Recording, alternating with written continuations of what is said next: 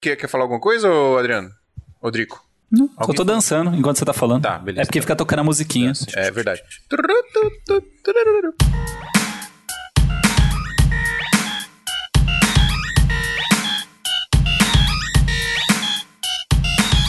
Salve, salve, seguidores da nossa Santinha! Bem-vindos a mais um episódio do Santa Mãe do Iso Alto. Eu sou o Fi Rocha e aqui a gente fala sobre audiovisual. Tica fleca, tica flau, tica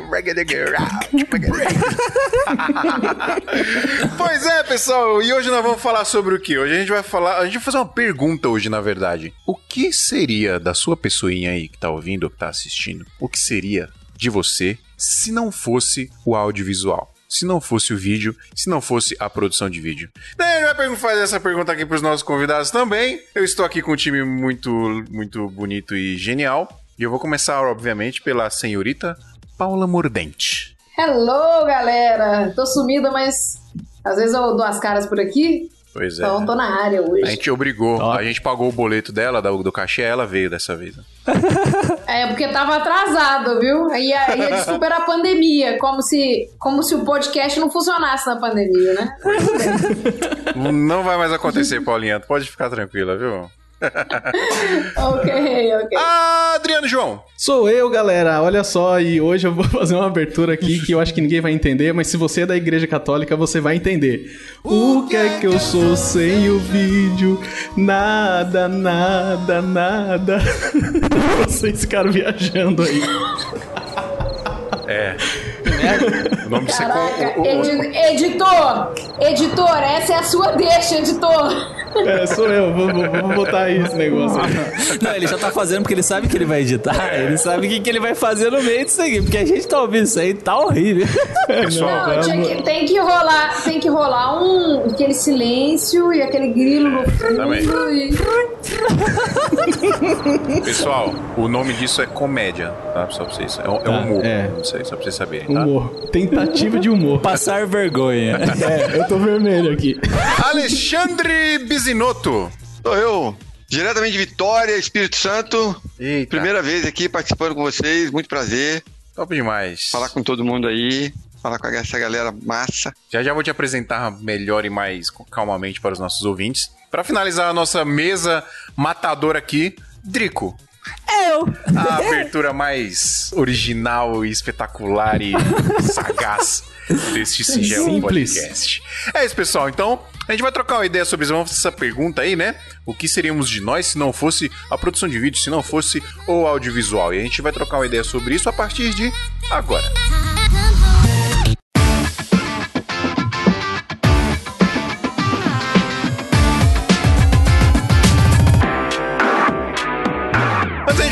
preciso muito pedir o apoio de vocês, pessoal, e alguns recados muito importantes. Primeiro, a gente está dando sete dias de graça para você experimentar o nosso grupo secreto do WhatsApp lá. Então, você vai ter sete dias bonitinho, você vai entrar no grupo secreto do WhatsApp. Se você gostar, que obviamente é o que vai acontecer, você vai ficar lá para sempre, vai nos ajudar para sempre. Então, é só entrar em santamandesalto.com.br barra apoio. E aí, além de nos ajudar a não parar nunca de fazer este lindo e singelo podcast aqui, que é tão importante para o audiovisual aqui no Brasil, você de cara ainda entra no nosso grupo secreto do Santa Mãe do Iso Alto e a gente fala sobre audiovisual e faz network literalmente 24 horas por dia por lá. É isso, minha gente. Então, vamos começar a trocar uma ideia aqui. Eu esqueci de falar alguma coisa, Adriano?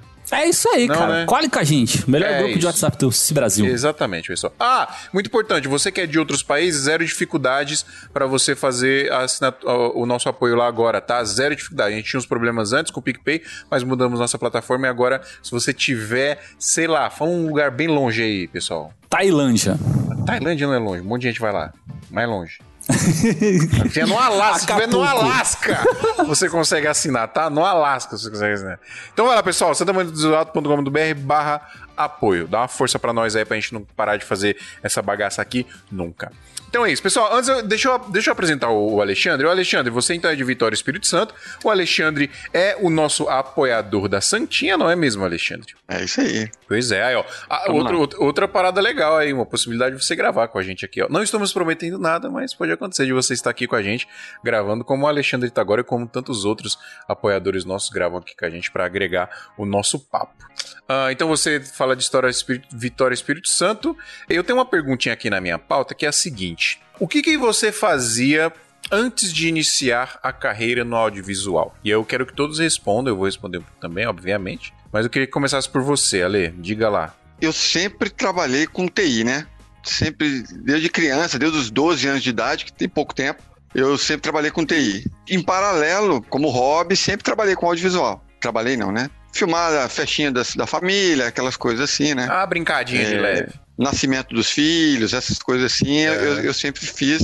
Mas assim, eu sempre trabalhei minha vida toda na TI e o meu, meu projeto de, vamos dizer, de sair da TI, de sair de todo o estresse, né? Que a TI é um, é um ambiente mais, né, mais pesadinho. Sim. Sei bem como é E isso, cara. aí eu falei, sei bom, eu, eu quero fazer alguma coisa diferente. Como eu, desde criança, minha família é de teatro, é de televisão, é de. Televisão não, mas de cinema, teatro, essas coisas, eu acabava sempre passando por essas coisas, assim, né? E aí o meu projeto era fazer vídeo, contar histórias, né? Mas era só um projeto, era só um, não era um projeto, era um sonho só. E eu sou muito. Eu faço muitas coisas ao mesmo tempo. Eu sou meio generalista, assim, né? Sim. Então, e hoje em dia é difícil a gente encontrar uma área legal que te acomoda, com um perfil de generalista. Né? Se você é fotógrafo, você é fotógrafo de alguma coisa. Você é fotógrafo Sim. de casamento, de gestante, tarará. é muito difícil alguém na fotografia, sendo generalista, se sobressair mais, né? Tem, mas é mais difícil. Mas É, no tem que audiovisual não é. Você foca em uma parada e vai, né? Tipo, É, ah, o audiovisual não. O tempo comida, todo você está fazendo coisas diferentes, né? Eu tô num projeto de Congo, que é uma música tradicional daqui, ao mesmo tempo estou fazendo um projeto de samba, um projeto de, de empresa, de palestra. Então, cada dia é uma coisa diferente. Isso me atrai demais. Né? Legal. Como a TI também me atrai demais por ser generalista. Desenvolvedor, ele não é um desenvolvedor de alguma coisa em específico. Ele é um desenvolvedor. Então, hoje você trabalha em paralelo os dois ou você faz só vídeo? Eu trabalho em paralelo os dois. Eu tenho a minha empresa de audiovisual Sim. e eu trabalho com consultoria de TI ainda também. Ah, legal. É rico, é rico, é assim Graças mesmo. a isso a pandemia me ajudou. Quer dizer, graças a isso eu me ajudei na pandemia, né? Quando acabou todo o trabalho ainda continuava alguma coisa aí de TI pra gente fazer, né? Legal. Ô, Drico, o que, que você fazia? O, o Drico. O Drico sempre trabalhou com audiovisual, né, Drico? Ah, de um- uma certa forma, sim. Teve uma época que eu trabalhei mais com TI, né? Mas muitas vezes eu trabalhava com produtora de vídeo e tal. Então, assim, sempre teve um lado mais voltado. Já fui atendente de videolocadora. Se bem que eu também já fiz de, de tudo um pouco, assim, cara. já fui. Mesmo. De quê? De Você tem videolocadora? cara de atendente de videolocadora. Vendo? Aí você aquele quando cara você que ia lá falava buscar- pra galera levar quentinho Tarantino. A galera querendo pegar Avatar, eu, não, cara. Leva esse aqui, ó, Kill Bill, é bem louco. Você era o cara que cobrava multa quando as pessoas não rebobinavam a fita, Adriano. Você era você é essa pessoa. Ah, tinha esses lances, né? Era mó zoado isso aí. Mas assim, eu sempre eu tive uma carreira mais voltada pro audiovisual. Pelo menos eu tentei focar sempre mais essa área. Porque desde a época do, do ensino médio, tinha uma matéria lá no, no colégio que eu fazia, né? Que é Centro Paula Souza, que chama Projetos. E é- essa matéria, basicamente, você tem que fazer um projeto artístico. Seja uma peça de teatro, um, sei lá, uma dança. E a gente escolheu fazer filme, né? Então a gente fez uns curtas-metragens em cada ano que foi passando do ensino médio. E isso, cara, me criou um amor muito gigante por trabalhar nessa área, né? Então, assim, eu sempre tentei traçar mais ou menos, mas dentro do audiovisual eu migrei, migrei para várias áreas. Eu, eu trabalhei com composição de vídeo, né? Que é basicamente pegar o 3D, misturar com, com a cena normal. Trabalhei já com, muito casamento. Hoje eu tô focado mais em, em live, né? Então, eu não sei muito bem o que seria de mim, assim, sem o audiovisual. Paulinha, você já sempre trabalhou com vídeo? Não. Na verdade, antes de começar a trabalhar com vídeo, eu trabalhava com foto, né? Mas eu nunca ganhei muito dinheiro com foto, não. É verdade, tudo pobre. Só o de- videomaker que é rico, que tem dinheiro. Fotógrafo não ganha É, dinheiro, então, não. eu tenho, É. eu tenho essa impressão também, mas Esse fotógrafo Quando- quando, quando eu comecei a, a fotografar, nu- nunca foi uma fonte de renda primária, assim, pra mim, porque, porque era difícil mesmo. Quem conseguiu me fazer ganhar os primeiros, os primeiros dinheiros com fotografia foi o Kiko Loureiro. Ele foi meu manager durante alguns shows do Angra que eu fotografei. E eu, eu fotografava show porque eu gostava. Eu gostava de tirar foto de show, na verdade, né? Mas eu era muito fã da banda. Então eu, eu, eu me aproximei deles um pouquinho antes de tirar foto e tal. E eles que abriram as portas pra mim eu fotografar ela pela primeira vez. E até hoje, sempre que tem show, eu fotografo, de graça. Aí teve um show do. que o Kiko falou comigo assim: Cara, você ganha grana, né, com suas fotos, né? Porque todo ano suas fotos estão nas revistas japonesas, nas revistas alemãs, nas revistas de tudo, revista, jornal, tudo que é matéria. Terminava os shows, a galera começava a me pedir foto e eu mandava pra todo mundo.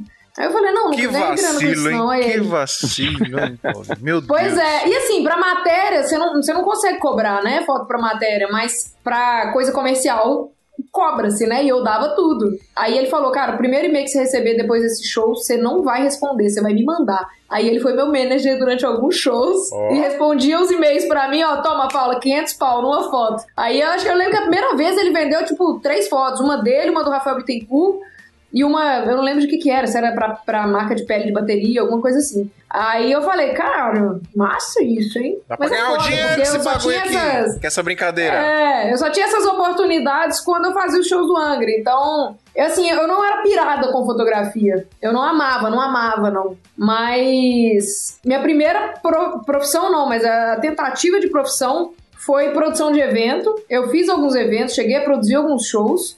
Isso quando eu tinha, sei lá, 16, 17 anos. E depois eu, eu fui pra gastronomia. Então eu fiz, comecei faculdade de gastronomia, não dei sequência, mas cheguei a trabalhar na área, cheguei a trabalhar com tanto com, com bar, eu fiz um curso de bartender, então eu fazia os malabares todos lá com os drinks. Isso na, auge da minha juventude, eu tinha meus belos 18 anos. Aí eu comecei a ralar com sushi, aí eu falei, cara, isso não é pra mim. Aí eu fiquei um tempo meio que sem saber o que que eu ia fazer da vida. Aí entrei na faculdade de produção multimídia com 22 anos. Aí que o jogo virou.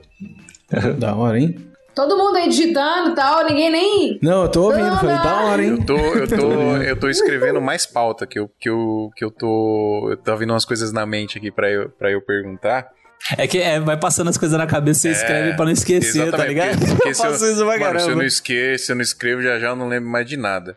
Quem que faltou faltar? Fal- Faltou você, O Adriano. Adriano. Sou eu, mano. Então, ó, eu já fui digitador, eu já fui técnico de computador, de hardware, essas coisas, suporte. Já fiz suporte técnico à distância, aí depois eu tentei ser programador, e aí agora eu sou videomaker, cara. Ó, três, três ex-TI aqui, hein, no grupo, hein?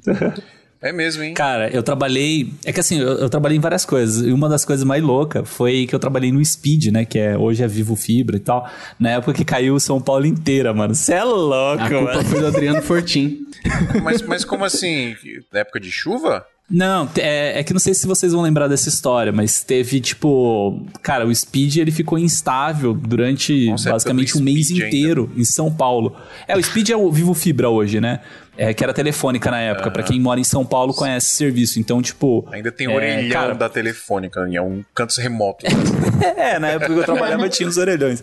Mas assim, Uhum. cara, pra quem é TI, você pega uma bucha dessa daí, cara, você é doido, você fica pirado, velho. Mano, eu, eu, vi. eu já fiz algumas paradinhas de TI. Eu formatei uns computadores. Isso eu já eu sou TI. É TI também, É, eu mano. TI. Tá, tá, tá no pacote. É o menino do computador. Você já, já arrumou computador pra sua avó, Já, pros- pra, pra, porra, pro pessoal da família? eu- no meu bairro lá, eu que arrumava o computador das pessoas, mano. Então você era o cara do TI do teu bairro, tá botava ligado? memória RAM, os bagulho e tudo. Perfeito. Aí, todo mundo aqui praticamente do TI. Matava o computador da tia, tudo, dos tio.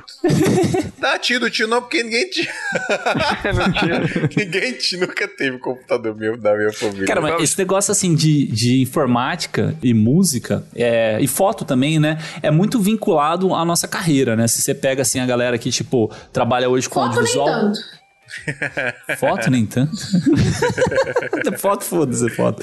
Não, mas assim, tipo, você pega a galera da nossa carreira, sempre vem mais ou menos dessas áreas, né? Então, por exemplo, eu tinha uma banda de, de música, né? Eu tocava, o Phil era DJ. Então, assim, você pega bastante produtores que tocavam, que eram músicos e tal, que partiram pro vídeo, porque o vídeo dá mais dinheiro. Mas eu acho Mas- que, mas eu acho que na legal. verdade. Diga aí, Lê, diga aí, diga aí. Não, eu, eu, eu tava até conversando com, com um colega esses tempos atrás. Eu acho que é pela característica que nós temos. Produção, juntar um monte de mídias diferentes, né? O músico, ele tem que conhecer de, de equipamento, ele tem que conhecer de som, ele tem que conhecer de composição de alguma forma, né? De estudar isso mais. O cara de TI, ele tem que saber per- perguntar, saber tirar da- do, Tecnologia também. do cliente. Tecnologia. tecnologia que é totalmente envolvida com o que a gente faz hoje, né? Então, é o, o que eu vejo muito, né, da fotografia. Quando eu entrei pro mercado, eu entrei como fotógrafo. Contar uma história rapidinha pra vocês. Eu sou escalador também, né? Eu já fui um monte de coisa também. Escalador de sapate- Eu já montanha? fui sapateador, escalador, é. Escalador de E- montanha, você escalava as montanhas, velho? Ainda, ainda somos, eu sou escalador. E aí a gente fez um filme, juntando celular, vídeo de um de outro, a gente fez um filme falando de uma montanha que tem aqui perto, né? Uma montanha muito tradicional que tinha mais de 10 anos que ninguém escalava a montanha. E ficou bacana o filme, mas muito amador ainda, né? Uhum. Algum tempo atrás. Só que esse filme ganhou entre os 10 da América Latina para ir pro Rio. Caramba. Eu falei, ah, peraí, esse negócio é bacana. A gente foi lá, viu meu, hum. meu vídeo na telona, né? Aí eu falei, eu quero, eu quero, eu quero mais disso. Mas aí eu quero comprar um equipamento. Aí quando chegou a câmera que eu comprei, eu acho que foi uma, foi a 70D, 70D com a cinquentinha. Eu olhei para ela e falei, cara, é muita responsabilidade eu fazer um filme com esse negócio aqui. Eu vou ter que aprender composição, luz. Aí eu falei, não, então eu vou para fotografia. E aí eu fiquei muito tempo na fotografia. Praticamente esqueci o vídeo por um tempo. E aí, aí eu aprender a composição, direção, direção de modelo. E aí na fotografia também eu queria fazer de tudo. Eu queria fotografar modelo, eu queria fotografar criança, aniversário infantil, as minhas, minhas hérnias que o digam, né? É, tudo, tudo para eu, eu entender o que, né? que era, né? É, correndo atrás de criança. E para eu entender o que, que era cada um, o conceito de cada um desses trabalhos, né? E isso para mim foi muito legal. Né? E aí eu, aí eu falei, agora eu estou mais ou menos preparado para ir para o audiovisual de novo. E o meu primeiro projeto foi um, um documentário da minha mãe, que já é, é, quase centenária, tem 95 anos. Eu falei, cara, essa história a gente tem que guardar, uhum. né? Então a gente trouxe. Vale um podcast essa história, mas. E aí o que acontece? Aí eu comecei a trabalhar com isso. Falei, mas eu quero contar a história, eu não quero, sabe, fazer qualquer coisa. E na fotografia eu não conseguia, né? Apesar de eu ver grandes fotógrafos aí Falei, não, eu conto uma história na fotografia e tal. Eu falei, cara, eu não tenho essa competência. Eu não consigo contar uma história com foto. Eu consigo com vídeo. Então é pra lá que eu vou. Não, esse lance que você falou é bem real, cara. Contar histórias, né? É. E, e, tudo, e tudo é história, né? Acaba sendo história. A gente tá trocando ideia aqui, as nossas histórias e tal, e está sendo registrado em quem? Em vídeo e tal. Então, tipo, é muita coisa mesmo, assim, que, que, que tem. Então, é o lance artístico mesmo, que nem o Adriano tava falando agora há pouco, né? Que vem a galera da, da música. Eu até esqueci de falar na hora. Eu, eu também já, já me envolvi com músicas também, já quis ser cantor, sabe? Falou é... como se música fosse droga. Eu já me envolvi com. eu me envolvi nesse mundo aí Não, das mas de certa aí, forma é que a gente é viciado em música, tá? A gente é viciado em música. Eu acho que na verdade, de qualquer... todos nós é, estamos envolvidos com arte de alguma forma em toda a nossa vida, né? Era isso que eu ia dizer. Ah, porque uhum. e eu acho que a gente anseia um pouco isso, sempre, sempre anseia um pouco disso para mim tá um pouco misturado arte e empreendedorismo. A primeira Sim. coisa que eu me lembro de um ato de empreendedorismo na minha vida foi na escola. Eu não sei se vocês já viram uns adesivos que você faz com aquele você, eu comprava um negócio na papelaria que era tipo um, um, papel adesivo. Você abria ele assim, aí era tipo um, um, um sulfite grandão, mas ele era um adesivo. Você tirava a capinha e o outro lado era um adesivo transparente. Aí o que a galera fazia? A galera fazia adesivo mesmo com aquilo, tipo, recortava logo de revistas, coisas, aí colocava nessa, nesse bagulho adesivo e deixava uma rebarbinha. Papel compact. E acho que é isso. Deixava uma rebarbinha uhum. por, do lado de fora para você conseguir colar isso nos lugares. Porque, tipo, eu não sei se dá pra entender. Era como se eu, você recortar, por exemplo, eu recortava um símbolo da Nike lá, recortava certinho da revista. Uhum. Aí eu pegava o papel contact, recortava esse símbolo da Nike certinho e colocava o símbolo da Nike no meio, mas de forma que tivesse espaço do adesivo para eu colar em qualquer lugar que eu quisesse, tipo no caderno, etc. E aí quando eu vi uhum. esse bagulho, e aí, olha, olha como eu era bandido, mano, eu era muito bandido. Eu vi esse, esse negócio eu tinha, mano, eu tinha, sei lá, 14 anos, 15 anos. Eu vi isso, aí eu comecei a, a recortar um monte de revista, fazer um monte de adesivo e eu levava pra escola para vender esses adesivos. Tipo, eu vendia uhum. pra galera colocar nos cadernos. E aí a galera perguntava, é, mas esses adesivos é de onde? Onde você arruma, não sei o quê? Aí eu falava que era da Mac Color. Ah, ladrão. Ah, ladrão. Quem é aqui de São Paulo tá ligado que passa na rádio um comercial de uma empresa que faz adesivos, que chama Mark Color. Isso, mano, os caras são ah, muito ladrão. antigos. As etiquetas Isso. que colam, é os adesivos. É Mark. E o cara, tipo, os caras são muito agressivos. E aí foi a primeira coisa que veio na minha cabeça, tá ligado? Quando, eu, quando me perguntava, não, isso é qualidade, é Mark Collar. E eu vendia, tipo, vendia por 50 centavos, os maiores por um real, tá ligado? Eu ganhava dinheiro pra comprar os bagulhos na cantina, que minha mãe tinha dinheiro pra me dar pra. Ô, Fio, é. Você é, tá contando uma coisa de criança aí, eu, eu, lembrei de uma coisa que, cara, eu, eu tinha esquecido desse negócio, é muito legal.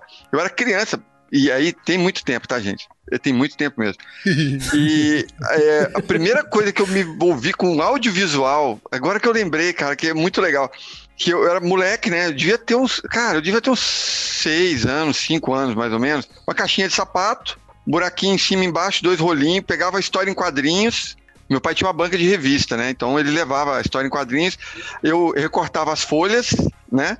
Emendava uma embaixo da outra assim e jogava uma velhinha, uma luzinha atrás, uma bolinha, fez o tipo uma câmera e jogava na parede, cara. E E cobrava projetava? dos colegas, e o colega cobrava dos colegas. Ficava ruim demais, né? que da hora, mano. Ficava muito ruim, mas assim, é, ele me tinha me ensinado um jeito de fazer, porque a, a história em quadrinhos ela tem dos dois lados, né? Então ele, ele me ensinou um jeito de fazer lá, eu não lembro agora como é que era, mas que jogava na parede e ficava muito bacaninha, né? Pra época, lógico. E eu cobrava dos coleguinhas pra, pra gente ver o filme. Aí, ó, né? outro eu passando, bandido. Da hora. o, o- passando o rolinho lá, o papel subindo, né?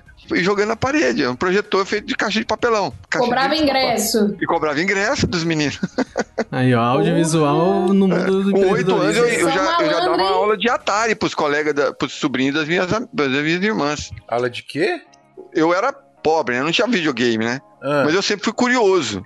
Então a minha irmã, que tinha as colegas dela e tal, os sobrinhos, dava Atari. Na época do Atari. sim. Aí eles, as crianças não sabiam, não sabiam jogar, não sabia nada. Minha irmã me levava à casa deles, eu pegava o jogo e jogava com os meninos, né? Aí- eu virei treinador, instrutor de jogo de Atari. E ganhava dinheiro, ganhava dinheiro. Mano, eu Que dava louco. Aula a tarde de inteira jogando e Atari, levava um dinheirinho pra casa depois. Era muito bom. Era bom. aula de Atari. Tudo bandido, você, mano, é muita bandidagem. Esses isso, caras do mano. marketing digital de hoje em dia, tudo Nutella É, perto disso aí, vai tirando. É, Os caras têm que aprender muito com a gente ali, pelo amor de Deus. Esses marketing digital não tá com nada, né, Fio Rocha? Nada, esses caras aí. E aí, tá precisando comprar equipamento ou fazer upgrade e não sabe o melhor lugar pra fazer isso? Na Brasil Box, além de ter um atendimento excepcional que vai te direcionar a adquirir o melhor equipamento para sua necessidade, você ainda vai ter a melhor negociação, podendo pagar em até 12 vezes sem juros ou negociar aquele valor à vista que só a Brasil Box tem. Receba o seu equipamento em casa ou no trabalho com total confiança e segurança. A gente aqui do SMIA garante isso pra você. Se você entrar no site e não encontrar o equipamento que você procura, é só entrar em contato com eles que eles podem providenciar isso pra você, contando o valor de frete e o valor de importação. Quer comprar equipamentos de filmagem e fotografia com o melhor preço, melhor prazo e o melhor atendimento? Brasilbox.com.br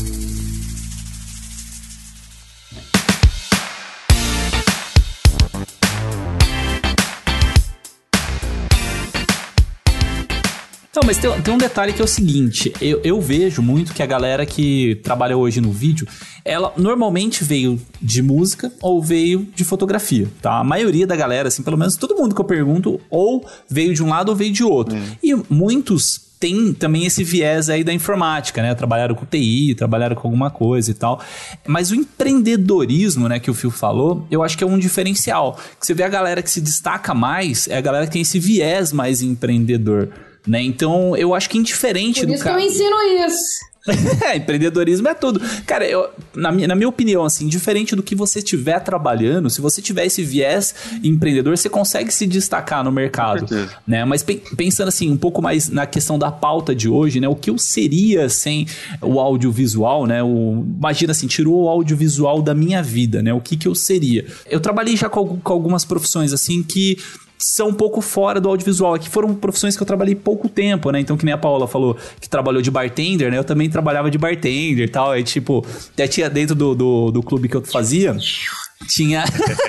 é, eu não sabia fazer essas paradas, não. Eu fa- Eu fazia só os drink básicos. Que aí tinha as escalas, né? Se você só sabe fazer drink básico, que é tipo, é só servir, tipo, servir tequila, servir, co- sei lá, uísque, essas paradas assim mais básicas. camisa. Era 80 reais a sua noite. Você servia Se você tequila? fazer- Era difícil, cara, servir no copo. ah, tequila é, é tequila. Tequila no copinho, você dá o sal e dá o negócio. Eu É sei. super simples. Se você sabia fazer isso aí, era 80 reais, que era o básico, assim. Se você subir uma, uma grade acima, que já conseguia fazer as misturas, né? Fazer São tipo um Paulo, submarino, que era fazer isso um. Quando? Cara, putz, faz tempo, Isso era São 2009 Paulo, mais ou porque menos. no, é, no meu ano, 2009, a média de bartender aqui era 70 prata, viu?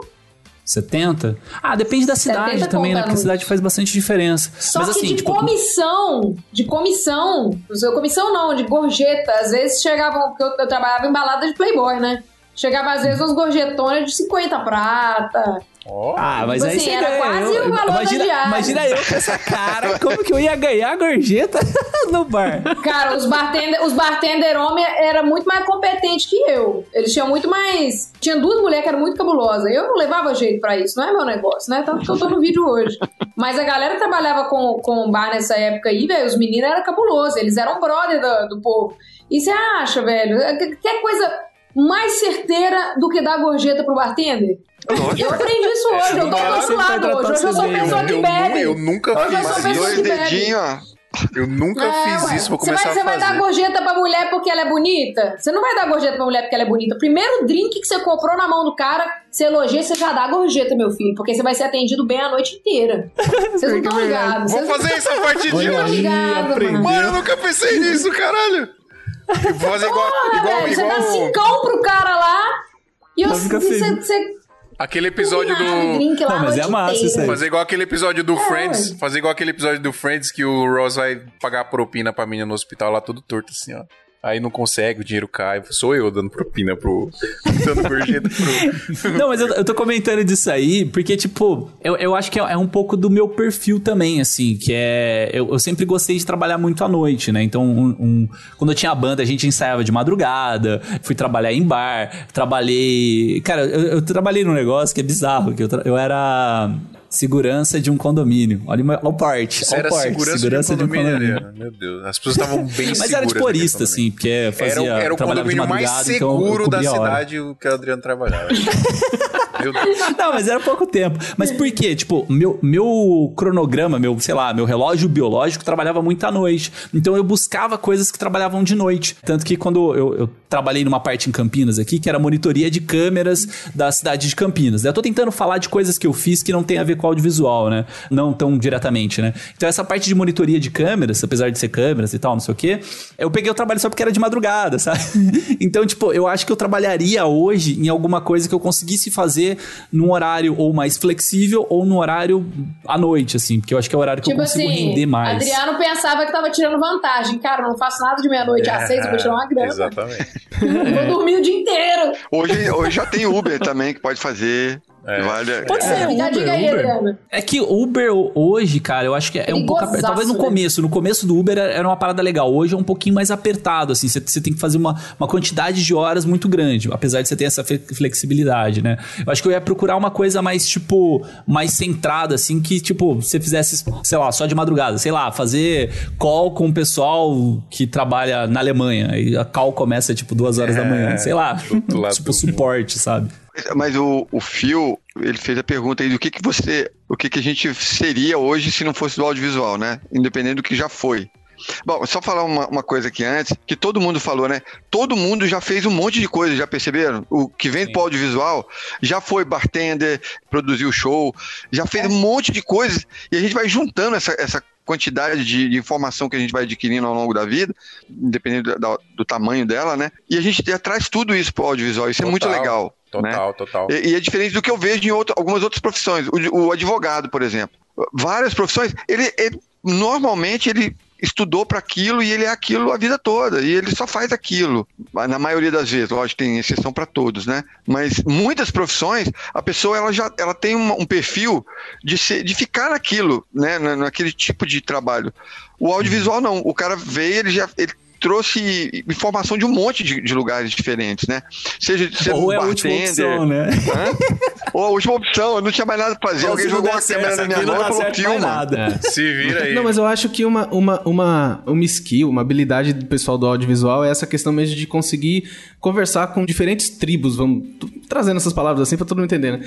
Eu lembro que até na, na época da escola mesmo, eu sempre tive facilidade de trocar ideia com pessoas, tipo, mais populares, menos populares, pessoas de diversos tipos diferentes, assim. E meio que na vida também foi desse jeito, né? Independente do local onde eu, eu ou a função que eu trabalhava e tal, eu sempre consegui ter facilidades de, de conversar. Acredito que isso também seja uma característica de outros de outras pessoas que trabalham com vídeo, né?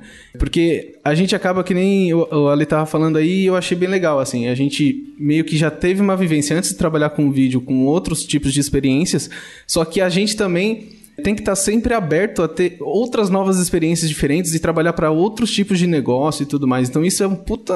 É, é muito enriquecedor, assim, sabe? A gente trabalha com vídeo, a gente trabalha para diferentes segmentos. Alguém E te chama pra fazer gente- um vídeo de uma, uma fábrica de esterco. Você Você que- vai e você vai ter que fazer o melhor que você pode. Cara, Aí eu tô fazendo banheiro químico. Eu tô atendendo uma empresa de banheiro químico. Olha aí. E, Exatamente. cara, é uma, é uma das empresas que mais me pagam Que bem. tecnicamente é uma fábrica de esterco. Ó, mas teve, teve um lance que a gente comentou lá no episódio das vantagens indiretas de ser um videomaker, que o Cajal participa e tal, não sei o quê, que a gente fala, né, que, que é legal você ter ah, alguns hobbies também e que no audiovisual é uma das poucas profissões que te permite transformar aquilo em dinheiro, né? Então, por exemplo, sei lá, o Cajal ele gosta de pular de paraquedas. Ele consegue vender uma filmagem, um salto, alguma coisa do tipo para uma marca que vai pagar para ele filmar aquilo, né? Então, sei lá, eu, eu gosto no exemplo que a gente deu, né? Por exemplo, eu gosto muito de carro. Você consegue utilizar esse hobby para você filmar e conseguir trabalhar com carros e tal, né? Com, com marcas que, que são desse meio. Sim, então, eu acho que essa é a vantagem do audiovisual é muito grande. Então, é, toda essa bagagem que a gente traz com a gente, a gente consegue aproveitar de uma certa forma. Ou seja, pra gente se especializar, né? Como tem, por exemplo, sei lá, que você comentou, né, Alexandre, do, de advogado, sei lá, tem um advogado que é só focado em esporte, que é um cara que gosta de esporte, aí ele só foca em esporte. Só que eu, eu vejo no audiovisual a gente consegue trabalhar muito mais gamas com essas habilidades que a gente traz de outras áreas que a gente veio. É, eu, eu acho que até o processo eu- natural. Vai você, Paulinha, primeiro, vai. Eu, por exemplo, não sabia muito bem o que, que eu queria. Quando eu comecei, eu saí da escola, eu comecei a faculdade de eventos e parei. Tinha uma faculdade de produção de eventos, eu parei. Aí eu fui pra gastronomia. Por quê? A pessoa não sabe bem o que quer. Por que, que eu fui pra gastronomia? Porque eu gostava de comer. Aí eu descobri um jeito de comer ganhando melhor do que tendo que estar na cozinha. Que era o quê? Fotografando e filmando comida. Exato, Então, exato. é, hoje me perguntaram no Instagram: você sempre soube o que, que você queria? Você descobriu cedo o que, que você queria? Eu sempre soube que eu gostava de comer. Eu não sabia a forma mais rentável de, de conseguir fazer isso. Que é, pô, sou contratada pra fazer foto e vídeo de comida. Eu como de graça, como muito, levo comida pra casa e ainda recebo pra fazer o conteúdo. Que é só um bônus, né? Eu receber. Ah, Mas porra. vamos, pensar assim: se, se não tivesse o audiovisual na sua vida, Não, peraí, você peraí, acha André, que você peraí, peraí, trabalharia com. Peraí, Ah. Drico, rapidão. O Ale acho que ia falar alguma Fala aí, Fábio. coisa. Então, eu esqueci o que eu ia falar. Pode continuar aí, depois eu Ah, lembro. tudo bem. Eu- É, não, eu- eu só quero falar ia um negócio alguma aqui. coisa também, Eu aí, já fiz uma coisa que, mano, acho que ninguém nunca adivinharia o que, o que é. Eu, eu tive um negócio. Ah, que você foi Gogo Boy. é- não, não tenho, eu não tenho essa, essas habilidades. Música sensual. Não tenho essas habilidades. Ah, você tem sim. Oh, yeah. Eu te imagino sendo um Google Boy. Não, não, não, jamais, jamais seria isso. Não tenho, não tenho envergadura moral para, para isso. Mano, eu já tive, Então vai. eu já tive uma cantina de escola. Você acredita nisso?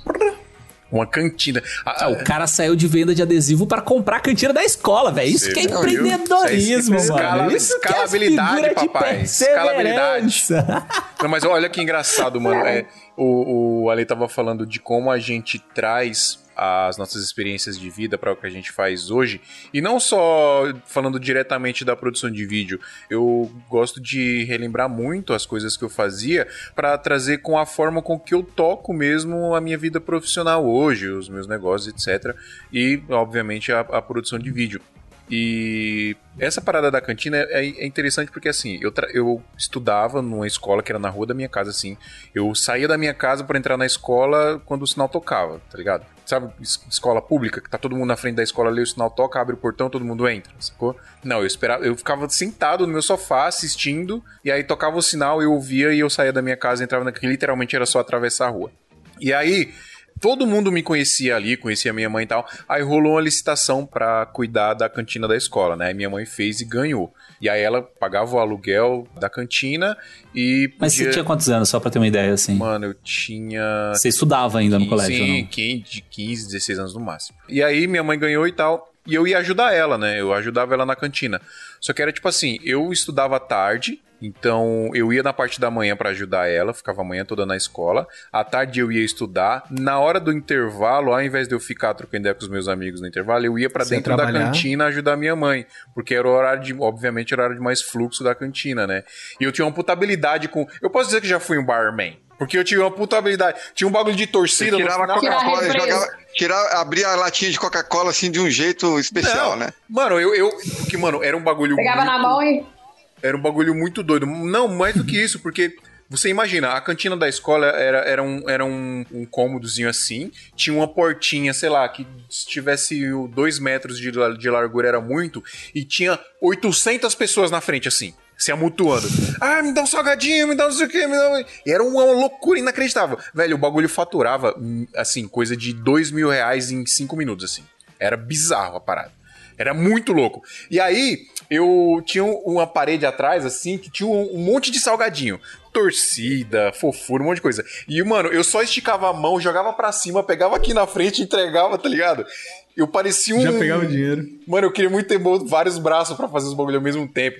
E aí minha mãe fritando pastel atrás, ela jogava o pastel aqui, eu já pegava, já entregava, era uma doideira muito louca. Então eu tinha, essas, eu tinha essa habilidade, tá ligado? E você de, e você de cara que fazia adesivo pra comprar na cantina da escola, comia seis salgados no, no, no Mano, eu, intervalo eu, que a eu cantina era da sua enjoei, mãe. eu enjoei de, de comer pastel nessa época. Eu comia muito pastel nessa época. Hum. Era, era o que mais a gente vendia. Ficava, a gente ficava a manhã toda fazendo pastel. A manhã toda. E, e, tipo, esgotava na hora do recreio. Tipo, sei lá, 200 pastéis. Esgotava. Não, tinha mais. E saúde, né, dessa geração. Pois é. Aí passou, a gente ficou alguns anos lá. E aí comecei a estudar à noite, porque aí eu tinha que começar a trabalhar e tal, né? Pra ajudar a pagar as contas de casa. E aí minha mãe saiu fora da cantina. Ela arrumou um outro emprego lá, eu não lembro por quê. E aí eu acabei ficando com a cantina. Eu fiquei, eu, e eu que cuidava. E aí encerrou o contrato, aí eu fiz a licitação e eu ganhei. E a, a cantina era minha. Assim, eu tinha acabado de fazer 18 anos, e aí eles confiavam ali no trabalho, já, aí eu ganhei a cantina. E aí, mano, eu tinha 18 anos, eu tinha acabado de comprar um carro, tava solteiro. Eu, de verdade, eu faturava líquido, tirando todas as despesas pra comprar insumos bagulho, eu faturava uns 1.500 reais por dia. Por dia. E eu não tinha que dar um real na minha casa. Porque nessa época meu pai ainda morava em casa e ele, tipo, ele pagava as contas tudo e eu não tinha que dar um real em casa. E eu torrei cada centavo desse dinheiro. Eu não guardei nada. Tipo, era. Mano, eu ia pra rolê. E, tipo assim, 18 anos, eu morava na periferia, ninguém tinha dinheiro. Ninguém tinha.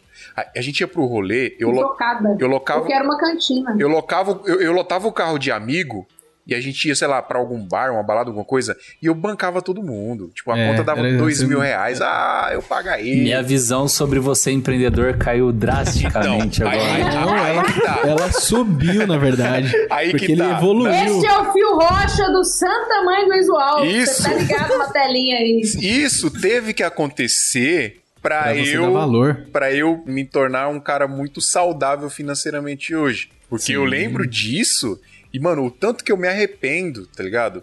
É um aprendizado você lembrar dessas coisas, porque o tanto que eu me arrependo de não ter aproveitado essa parada. Outra coisa que eu não aproveitei Ah, mas também. você viveu, cara. Não, exato, Tá eu tudo vivi. Eu, eu me arrependo. é, eu me arrependo de não ter, sei lá, de não, na época, não ter a maturidade Não que eu ter tenho tido maturidade, né? É, fator maturidade.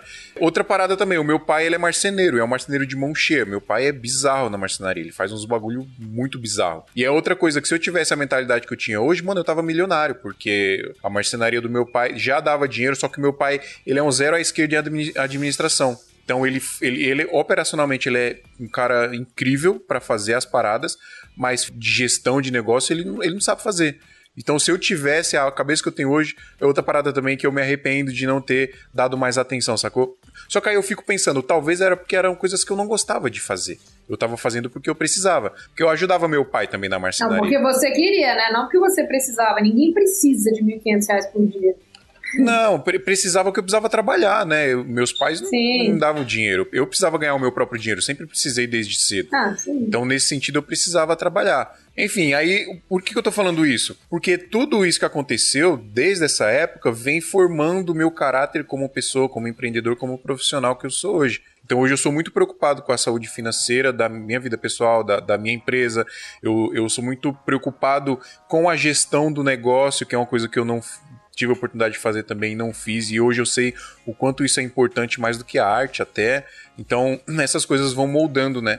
Enfim, depois disso eu trabalhei, até fazendo manutenção de maquininha de cartão, eu trabalhei, cara. Eu fiz muita coisa. Eu trabalhei em chão de, de fábrica de papelão, de, de caixa de papelão.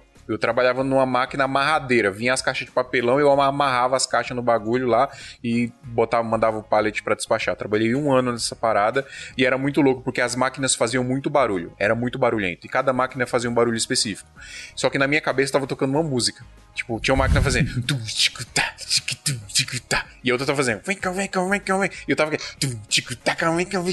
E eu, e eu tava aqui, ó. Trampando, trampando e dançando, tá ligado? Não podia ouvir música, não podia ter fone de ouvido, nada. Porque, E o é- chefe dela, o chefe dele aqui esperando, né? Ver se ele fazia o trabalho, né? Pois é, não, eu fazia, eu, eu fazia Tá o bem, cara assim, né? Tchuc, tchuc. Eu era um bom, eu era um bom peão de chão de obra, tá ligado? Mas assim, mas peraí, Não, por que, mas- que você saiu de uma, de uma lanchonete que você ganhava 1.500 por dia e foi trabalhar no chão de fábrica, velho? Perdeu a porque, licitação. porque acabou o contrato e eu não quis fazer a licitação.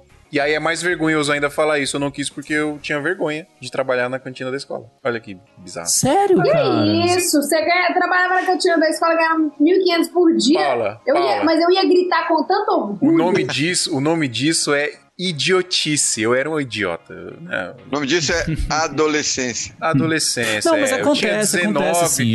Eu tava já, pra eu já fazer perdi 20 várias anos. oportunidades assim por causa de questão de ego também, de tipo, ah, eu não, não queria falar que eu fazia isso. Por exemplo, na época que eu trabalhava de bartender, é, eu trabalhava num clube que chama Craft, né? Teve até uma polêmica lá que, que morreu um cara lá dentro, eu tava lá no dia, e tal, foi meio meio punk. E aí eu ficava com vergonha de falar pros meus amigos que iam pra esse bar, né, pra, pra Craft, pra curtir, que eu era o cara que tava no bar, saca? Então, tipo, ego pega um pouco mesmo, assim, principalmente no começo É que assim, de nem- Cara, eu carreira, acho que eu né? Eu acho que nessa fase da adolescência. Tive Que nem eu na, na escola, tipo, lá na escola com os amigos eu tocava, tocava a musiquinha do ACDC, essas bandas assim. Só que eu curtia também o Zemo na época. Então, eu- em casa, eu tocava NX0 às vezes, tá ligado? Aí, tipo, só que ninguém ficava com vergonha, tá ligado? De falar pra galera. Não, eu, na minha bandinha eu tocava até Simple Play, mano. Vocês lembram? Welcome Ah, dá, to dá. my life. E era muito bom, É, muito porque bom, as, pessoas, muito bom. as menininhas gostavam. Era, ixi, era Exato.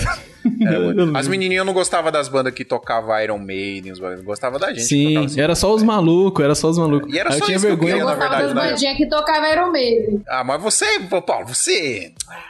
Você Você é brother, curva. Paula, você é Você é brother. diferente. Você... Eu sou, Mas- bro, eu sou brother? O que, que você quer dizer com isso? Você Não, brother, tipo, você, você é, no- é, é amigo da Você é do gente. metal, você é do metal. Adriano fica no vermelho em metal, 3, você é 2, Eu não, eu, não, eu, não, eu não me enquadro na categoria mulher, é isso? Porque eu, sou, porque eu gosto de né? metal, sou bem sucedida no audiovisual. Não. E Porque mas- Vai mais, vai mais, vai mais. Vai! Vai! Olha aqui, a câmera vermelha. Tô vermelho. não, não é isso não, não é isso não. É brother no sentido de tipo, É ser isso diferenciado e tal. É isso que você tá dizendo. Isso sim! É isso. É não, você curte os negócios da hora também, que a gente curte também, é curte diferente só. Eu não quis...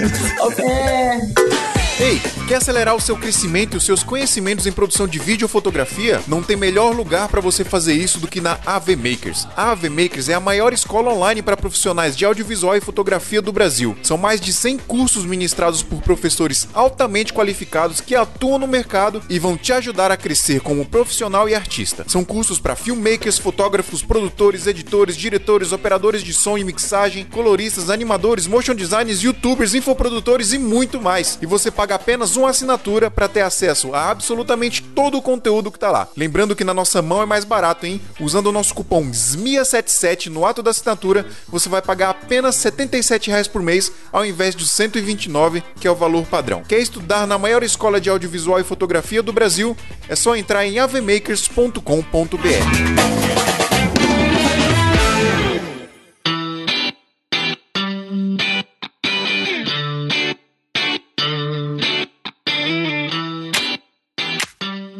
vou tirar você dessa aí, Adriano. Fiquei na dúvida, ô Phil. O que, que você trabalharia hoje se não fosse o audiovisual? Na, não sei. Você falou, falou, falou, e não falou o que você faria Então, é hoje. que eu- eu- é que a minha pergunta, na verdade, é- eu acho que ela é um pouco mais profunda, sabe? Porque se a gente não, não puder trabalhar com audiovisual, a gente vai trabalhar com alguma outra coisa. Não interessa o que seja, a gente vai dar um jeito. Porque isso tá dentro da gente, da gente se reinventar, de aprender coisas novas, de, de aceitar desafios. Isso pra gente que trabalha nesse meio, isso tá no nosso DNA. Então eu acho que se a gente não pudesse trabalhar com vídeo, a gente ia trabalhar com qualquer outra coisa. A gente ia inventar alguma coisa pra fazer, não importa. Não, mas o que, que você ia querer? Não- então, aí, aí que Não tá. precisa falar profissão, fala o perfil. Tipo, uma coisa criativa, tá. uma coisa Eu- que. Então, eu, eu, eu, iria, eu iria trabalhar com algo que envolvesse criatividade, com certeza. Mas eu digo que a pergunta é mais profunda do que isso, no sentido de que se o audiovisual não tivesse na minha vida, ou, ou se ele saísse da minha vida hoje, eu não sei, cara. Eu, eu acho que eu não seria uma pessoa feliz, tá ligado? Eu não ia conseguir viver, sei lá. Não ia mais conseguir. Depende. É, é, é, não sei, ó, eu, eu respondendo a pergunta, eu acho assim, é, eu gosto muito do, do lance desse propósito em. Vocês também, vocês fazem, tipo, esse lance pessoal mesmo, né? De, de- da conexão humana que vocês têm. É, vocês amam o que vocês fazem porque é muito, é muito. A gente ama o que a gente faz porque a gente consegue ter reconhecimento e tal, tudinho. Só que a gente percebe que o nosso, nosso trabalho. Desde esse ponto de vocês, assim, o Fio, a Paula, que, eles, que vocês trazem, é, estão nesse ramo agora Meu. do marketing digital, né, de curso e tudo, que faz com que as pessoas também consigam evoluir, a gente sabe que a gente trabalhando com audiovisual, oferecendo o nosso serviço, a gente também faz parte, de, cara, de muita coisa. A gente faz parte de campanhas im- im- importantes, a gente tá envolvido com essa questão humana mesmo, sabe? De ações diferentes, de é, registrar no fim das contas, é registrar tudo que é importante para as pessoas. Conquistas, é, evolução, tipo, desde empresa, pessoal, é uma festinha de aniversário, é um casamento. São, sempre são coisas importantes. Se está sendo registrado em vídeo, isso para ser guardado, é porque é algo de fato importante para as pessoas, entendeu? Eu acho assim, independente do que fosse para trabalhar, e eu sempre tive isso, acabou que na, na minha carreira, em outras profissões, eu sempre me apeguei mais a esse lado humano das coisas. Então, quando eu trabalhava com sistema de informação, que eu nunca fui muito bom tecnicamente em sistema de informação, eu nunca consegui desenvolver muito bem essa, esse, essa skill, assim, sabe? Mas eu gostava de pensar em um, em um software para poder ajudar a- algum setor da empresa, sabe? Sei lá, ou ajudar as pessoas, os ser um alunos facilitador. um facilitador, sabe? Então, tipo, eu sempre levei esse lado mais pro lado humano mesmo, encontrar um problema, resolver e coisas desse tipo. Então, eu acho que é o seguinte, independente da profissão, que se eu não tivesse a profissão de videomaker, de, de editor e tudo, eu iria trabalhar com algo que fosse pra facilitar, que fosse pra é, ajudar as pessoas de alguma forma, entendeu? Então, assim, a minha resposta pra essa pergunta, pro, pro tema desse, desse podcast, é esse, tá ligado? Essa seria a minha resposta. Pensando numa questão mais humanizada mesmo e, enfim, influenciar de forma positiva na vida das pessoas, mesmo se o vídeo não existisse na minha vida. Sacou? Cara, você falou um assim. negócio que me pegou bastante aí. É, a gente trabalha com vídeo sempre produzindo alguma coisa que é importante para as pessoas.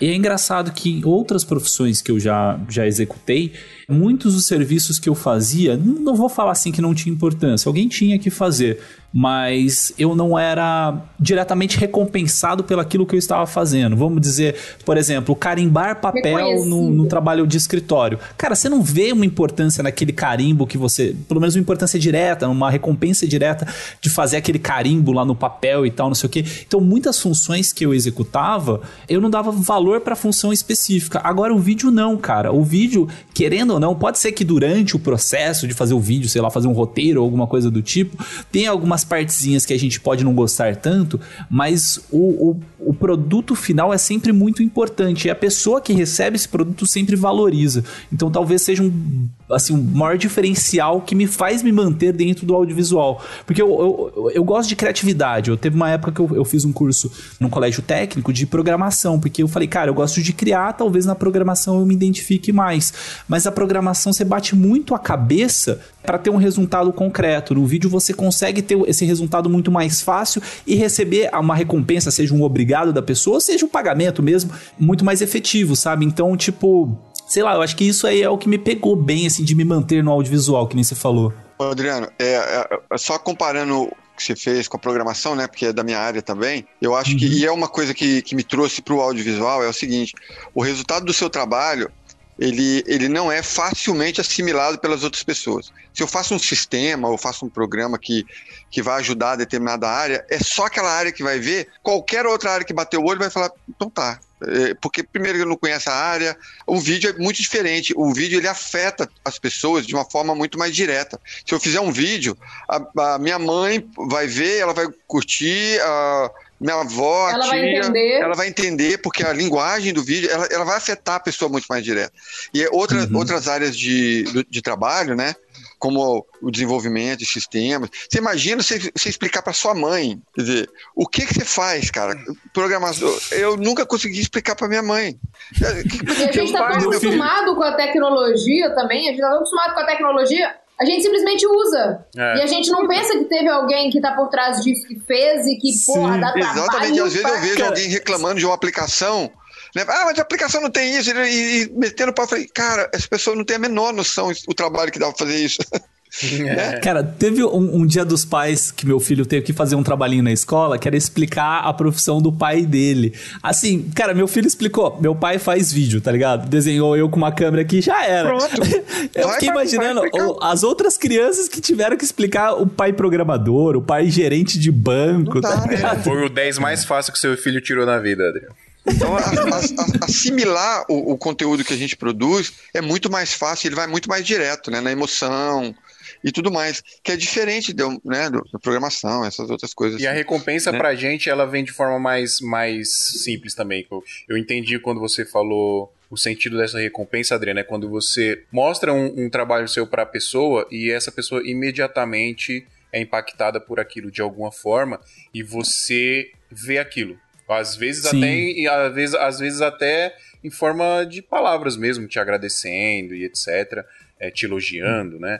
Enfim, isso é uma Cara, até no olhar você legal. vê o, o quanto o, o vídeo impacta uma pessoa. E, e fala, pensando nisso, na verdade, a soma do que os dois Adrianos falaram, eu nunca tinha raciocinado por esse lado. Mas o, talvez o fato de eu gostar tanto de gastronomia, de eu gostar de cozinhar, de eu gostar de re- receber pessoas na minha casa, de fazer comida e servir para essas pessoas, é a mesma coisa, porque o sentimento é exatamente o mesmo. É você entregar alguma coisa para uma pessoa e você ver alguma emoção nessa pessoa. Então, você, a pessoa hora, comer uma né? parada que você fez e fazer assim, puta que na merda, isso aqui tá bom demais. Saca? É o mesmo sentimento, é exatamente o mesmo sentimento. É muito bom, Uhum. cara. Eu acho que eu também estaria envolvida com alguma coisa que Tem me uma gera esse sentimento assim. que de- tem uma coisa que eu acho que todos nós temos em comum aqui. Eu vou, vou falar que é, eu tenho quase certeza que todos vocês vão ter isso em comum, comigo inclusive, assim, todos. Vocês adoram, adoram, amam dar presente para as pessoas, mas para vocês Eu meio que amo. meio que tanto faz você receber presente, nem precisa, porque tipo Não. Tudo bem. É. Mas você presentear Ah, eu a gosto de pessoa- receber presente. Eu gosto de receber presente também, mas eu, Eu acho não, que a eu gente, gosto a gente de sempre presente. gosta. Não, né, a gente sempre gosta de receber É presente, mas eu tô dizendo no sentido de que, tipo, sei lá, dá um presente em qualquer momento pra alguém, porque você quer, o- o- você quer ver a sensação daquela pessoa recebendo aquele presente. E se a gente não receber, tipo, tanto faz. O Nesse prazer do que outro te traz uma emoção, te dá prazer, mais Exatamente, prazer, às vezes, do exatamente. que você receber um presente. Isso, Ah, exatamente. é, é nesse Cara, Natal mesmo. eu Eu, comprei um pessoa. presentinho super baratinho no Mercado Livre pro Fio, né? Que eu ainda não dei pra ele, mas tipo, eu fiquei É. pensando exatamente nisso. Tipo assim, tipo uma coisinha boba, saca? Tipo, é, e- e- assim.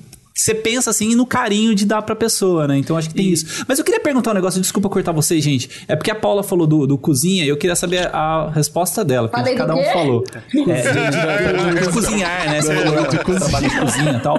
É, se você. O que, que foi? Nada, eu Ele continuo. continuou, Meu ele Deus, velho, vocês só pensam besteira.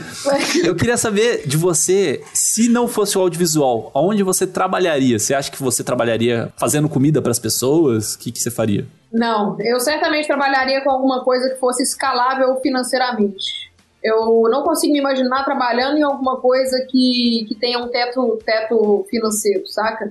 Eu empreendo desde os oito anos. Oito. O primeiro sinal de empreendedorismo que eu dei foi com oito anos de idade. E eu nunca eu tive emprego durante três meses da minha vida. Eu nunca consegui me contentar com o fato de que eu ia saber quanto que eu ia ganhar no final do mês. Isso me desmotiva- me desmotivava completamente. Eu queria saber que quanto mais esforço ou é, inteligência eu aplicasse naquilo, mais eu ia ganhar. Então, provavelmente hoje eu trabalharia com marketing digital voltado para alguma coisa que eu goste. Sabe? Porque o ma- marketing digital eu acho que é a mesma coisa do audiovisual também, né? Você trabalha com nichos, né? Os lançadores, eles lançam, lançam nichos, né?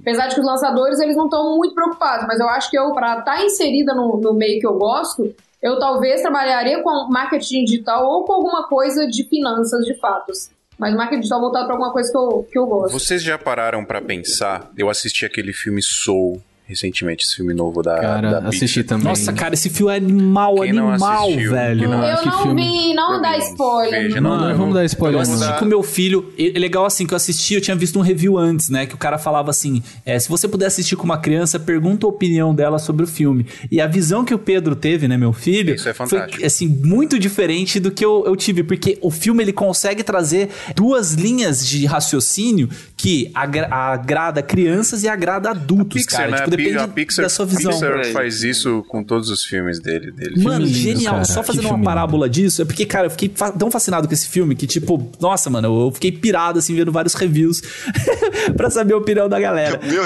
review cara do que ele. Vi, cara, eu assisti o filme e comecei a assistir review. É, eu vi um cara assim. que ele falou uma coisa que era genial, que ele fala sobre um. Não o- dá spoiler. não, não vou dar, não vou dar. É, é que é um, um filme, ele é. Ele tem duas línguas ali. Tipo, ele tem duas mensagens, se você pensar. A mensagem que o adulto vai ler e a mensagem que a criança vai ver. Então ele faz um paralelo do chapéu. Há muito tempo atrás teve um cara que fez um experimento que ele desenhou é, basicamente uma cobra que comeu, comeu um elefante. Então era tipo o risquinho da cobra, e como ela comeu o elefante inteiro, ela tem aquela, aquela, cor, aquela Sim, curva grande, porque o elefante está dentro da barriga dela. Então ele desenhou isso. As crianças viram que ele desenhou uma cobra que comeu um elefante. Os adultos viram que era um chapéu. Aí ele perguntava se, as- se a- se os adultos tinham medo daquilo. Aí os adultos, não, lógico que não, isso é um chapéu. E as crianças falavam, ah, isso é uma cobra, né? Então, tipo assim, era o mesmo desenho, só que visto por dois públicos diferentes. E eu achei, cara, genial essa parábola. E é, é muito esse filme, cara. Quem não assistiu, assiste, porque é bom demais. Eu só queria complementar a minha resposta, que eu, eu acho que a minha chave virou completamente assim no audiovisual, que o meu complemento, minha resposta seria, eu ia trabalhar com, com, com essas coisas que eu falei, mas eu acho que eu só ia ser feliz de verdade quando eu conseguisse transformar a vida de alguém. Quando eu fosse capaz de transformar a vida das pessoas. Que é o que eu tô conseguindo fazer hoje, que eu sinto diariamente no feedback da galera. E é realmente o que me faz, em momento nenhum, cogitar desistir, por mais que eu esteja completamente estressada. Eu tava até comentando com o Fio que antes da gente começar a gravar, o tanto que é, é sobrecarga é, fazer conteúdo e continuar trabalhando com o que a gente faz, sabe? E eu só continuo porque eu acho que eu encontrei isso como o meu propósito de vida de fato, que é transformar a vida das pessoas. Era. E a- isso tem uma comparação Tamo junto, Paulo. É isso aí aí. com o que o Fio falou da gente gostar de dar presente, a gente gostar de agradar as pessoas, a gente gosta de transformar a vida das pessoas, a gente gosta de criar sensações boas na vida das pessoas, no dia da pessoa, qualquer coisa nesse sentido assim, é uma coisa que mexe muito comigo. É, o ensinar é gratificante, né? Eu, eu tava falando isso com meu filho, porque, tipo assim, eu sou ignorante em alguns assuntos que meu filho sabe, e ele é ignorante com muitos assuntos que eu sei. E ele tava querendo me ensinar coisas de Minecraft, coisas do tipo. E você via a felicidade dele de me ensinar, e eu, assim, prestando atenção no que ele tava falando. É gratificante esse negócio, né? E eu ensinando coisas pra ele, eu fico feliz também disso, né? Legal. Não, É exato. só por isso que o Brasil tem professor. É só por isso que o Brasil tem professor. Exatamente. Porque gosta, por né? amor, Porque por amor. gosta. Porque amor. É verdade. Não, eu ia, eu ia, eu ia, na verdade a Paula já, já respondeu. Eu ia perguntar se vocês já pensaram qual o propósito de vocês na, na vida, assim, na profissão e tal. E acho que é isso aí, né? É transformar a É vida das pessoas, impactar as pessoas de alguma forma. Né? É isso. Você acabou de passar spoiler do filme, cara. Não podia falar isso, cara. Não é spoiler, é, é, é o plot do filme. Tá é você encontrar o seu propósito de vida, né? Enfim. Não, o filme é, o filme é louco, velho. Assistam, não assistiu o Soul, assistam o Soul. Soul. Assistir, cara. Assistam, que é muito bom. E, a- e- Alguém e além, me presta assinatura da Disney? e além de ser. Pode deixar. Toma vergonha nessa cara, é nove reais por mês, Paulo? Nove não, cara. É 20 e pouco. Aí você vai pelo Mercado Livre e você ganha lá umas É, promoçãozinhas. Lá você é um pouco mais barato. Mas assistam, assi- além de ter um roteiro primoroso, assim, como sempre na Pixar, o filme é Música também, né, cara? inacreditável. Música, né? é inacreditável, Música é fantástica. inacreditável de lindo, assim. É maravilhoso de lindo. Visualmente Era isso, falando. Fio? Preciso terminar, Então deixa Adriano. eu perguntar. Não, não, eu quero perguntar pro Ale, cara. A gente tá falando, falando, falando. E o Ale, cara? Se não fosse o audiovisual na sua vida, Ale, o que, que você faria hoje? Cara, eu acho que eu sou. Eu já fiz tanta coisa e eu, eu não tenho problema em fazer as coisas, não, sabe? O, o que me incomoda é fazer alguma coisa que, não, que eu não goste. Então eu não. Se for pra trabalhar, ah, vou ganhar muito dinheiro. Não dá, cara. Eu não consigo fazer. Mas assim. Eu acho que eu, eu sou um, um escritor um pouco frustrado, assim, sabe? Eu já tentei escrever várias vezes, escrever mesmo, né? Livro, essas coisas assim. O que, o que sai é- são pequenos contos, poesia, essas coisas assim. Mas se eu não fosse para esse lado, né? Porque na verdade é a pergunta já veio antes, né? Se, eh, há uns 15 anos atrás, se alguém me perguntasse se você não fosse de TI, o que, que você ia ser? Eu falei, eu ia ser audiovisual.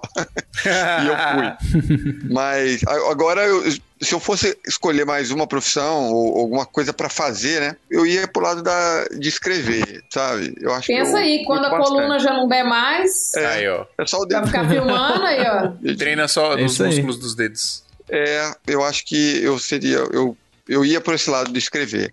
Seja roteiro, já escrevi alguns roteiros, algumas coisas assim, mas poesia mesmo, ou contos, né? Pequenos contos, que eu gosto de história. A história me, me, me, agra- história. me agrada demais. Contar histórias, né? Eu tava vendo uma série nova que começou, até fazer propaganda para vocês aí, que é uma série baseada num, num livro de 1900, do começo do século passado, né? Que é o Lupin, né? da, da Netflix, depois vocês cortam aí depois. E eu me lembro contando para os meus filhos aqui, a gente vendo junto, né? É uma adaptação, lógico. E eu me lembro, eu criança, eu lia para minha mãe. Eu, eu lia e eu lia as histórias, eu gostava das histórias da minha mãe lavando a louça, fazendo comida, e eu lia, lendo, sentado do lado e lendo a história para ela. Né? Meus irmãos lendo para mim, eu lendo para meus sobrinhos. Então, o tempo todo assim, a gente é envolvido, né? na, minha, na minha família, envolvido com, com história, né? Seja no teatro, seja no cinema, seja no audiovisual. E, então, eu acho que a história, o que me liga é a história. Seja Ah, é. fotografia, Com, seja o... escrevendo algo, você vai, vai aplicar o storytelling ali. É, É, então isso aí que, me, que isso me, me agrada demais. Mesmo quando eu vejo um filme que não tem história, ou eu tenho que fazer alguma coisa que não tem história, eu fico louco, porque eu, sabe, você não conseguir. Às vezes eu- o cara, não, cara, eu só quero, eu só mostra aqui a, a sala ali que eu quero vender a sala. Não, mas peraí, vamos fazer. Como que seria feliz a pessoa nessa sala, alguma coisa assim, sabe? e às vezes o cara só sim. quer que ele. Não, dá, tira uma foto aqui pra mim. E aí, é uma- um detalhe que eu ia, eu ia entrar em algum momento na- do assunto, eu acho que foi aquele que eu esqueci. É como que a gente gosta tanto do que a gente faz para os outros, que às vezes a gente gosta mais do que os outros, mais do que o nosso próprio cliente. Ah, Várias vezes, eu, eu acho que todos vocês passaram por isso, acho que todos nós, eu vejo lá no, no, no grupo, né? A gente conversando a respeito disso também. Quando a você pega um projeto, por mais simples que seja, e o cliente fala assim: ah, eu, eu quero isso, é muito simples. E às vezes é muito simples que ele quer mesmo. Não é só para baratear o valor, entendeu? É porque, não, olha, é isso aqui que eu quero mostrar e acabou. E a gente começa a criar uma série de coisas assim que a gente quer mostrar, quer colocar mais, né? Você quer, você quer trazer mais valor para aquilo pro cliente. Fala, olha, mas se você fizer assim, vai ficar mais bonito, ou você vai conseguir mostrar isso melhor e tal. E às vezes ele não tem essa visão, né? E eu acho que isso que conquista os nossos clientes também. Ele. Pô, você podia só ter vindo e feito isso aqui simplesinho do jeito que eu te pedi. Exato, E você fez mais, você me ensinou a fazer Você uma foi Over delivery. exato. é, você É. me ensinou. E eu faço isso direto, assim, com grandes empresas, inclusive. Uma, uma história rapidinho, um cliente pediu uma vez para mim, falou assim, Alexandre, eu queria que você viesse. Nós estamos sem pessoal para filmar uma palestra muito simples. Eu quero uma, é uma palestra muito simples. A gente podia fazer no celular. Porque o áudio é bom, a acústica do lugar é bom. Eu já pensei, né? eu conheço o lugar, eu falei assim, não é bom. Né? Aí eu falei, tá bom, eu vou te cobrar um freela para alguém ficar fazendo aí. Só que eu vou te entregar o trabalho como deveria ser, tá? Não, tudo bem, mas eu só preciso disso. Eu fui, filmei, entreguei o, o- o- a filmagem normal, como tirei da câmera e entreguei. Toma aqui, ó. Isso aqui você me pediu, você pagou por isso. É, realmente foi por isso. Tá vendo o áudio como é que tá? Tô, não tá, né? Você tá sentindo esse barulho? É, por quê? Aí eu ensinei um pouquinho. Olha, você tá vendo que tá longe? Ó, se tivesse um corte aqui, porque a pessoa tá falando num fundo, que é uma, um projetor, é muito mais claro, sabe? Essa diferença de cores, de luz e tal. Ah, é, eu não tinha prestado atenção nisso. Pois é, então. Agora, olha o vídeo como é que ele tá montado. Pedi pro palestrante o PowerPoint, fiz a montagenzinha direitinho, peguei a logo da empresa. Hoje, esse vídeo, todo funcionário da empresa tem que ver o vídeo quando ele entra.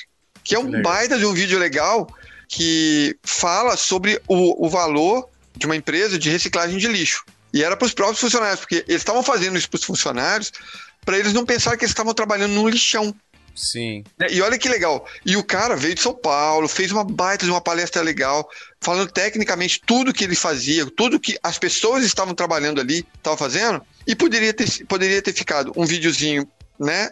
Muito simples, que ninguém ia ter coragem de, de ver. Um vídeo super bem trabalhado. Desculpa o, o autoelogio, mas assim, um, um vídeo mais bem trabalhado. E que o que, que acontece?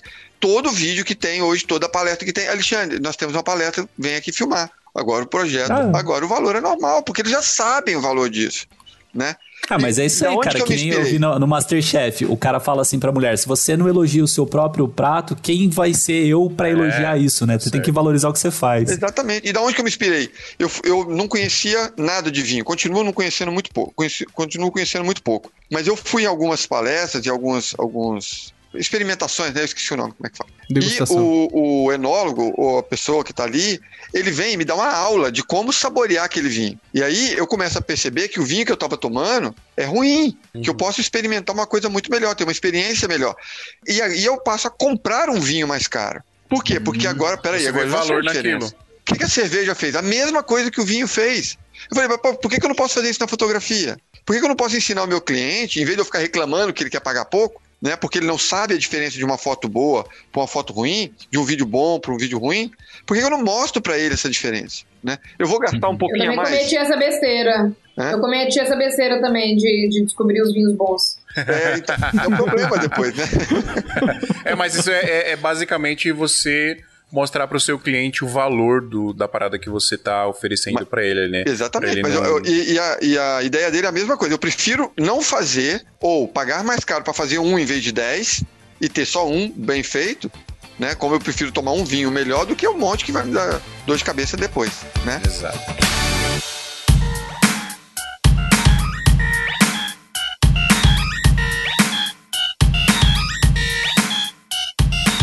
Galera. Preciso muito. Preciso muito terminar. Já estouramos nosso tempo aqui. Muito obrigado. Episódio 1 da hora. Freestyle do jeito que nós curte e do jeito que nós gosta.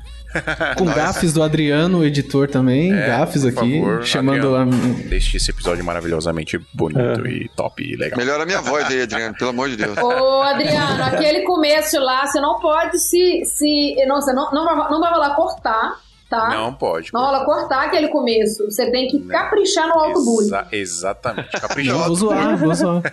Vou zoar. Valeu, pessoal, muito obrigado. Valeu, Paulinha, muito obrigado. Paulinha, queremos mais você aqui. Valeu, Adriano, valeu, Drigo. Ah, valeu, chamar. Alê. Você que tá Valeu. nos ouvindo aí, Prazerão. não se esquece de deixar cinco estrelas aí pra gente lá no Apple Podcast, no no iTunes. Deixa aquele seguir bonitão lá no Spotify. Em breve a gente também vai estar no Amazon Music. Provavelmente já deve ter aprovado. Já a gente pediu aprovação, tem que dar, até dar uma olhada lá. Dá uma olhadinha no seu Amazon Music aí, ver se já tá. Estamos em todas as plataformas. Se você tá assistindo a gente no YouTube, faz de conta que esse like aí embaixo é um hack.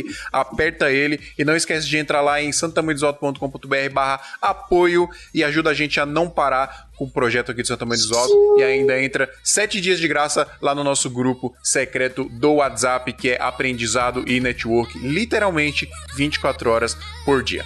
Valeu, pessoal, muito obrigado e até semana que vem. Até. Uou! Valeu.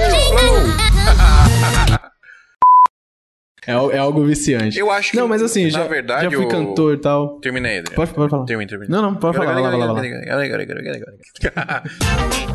Esse programa foi editado por Adriano João Videomaker. Produções audiovisuais e podcasts.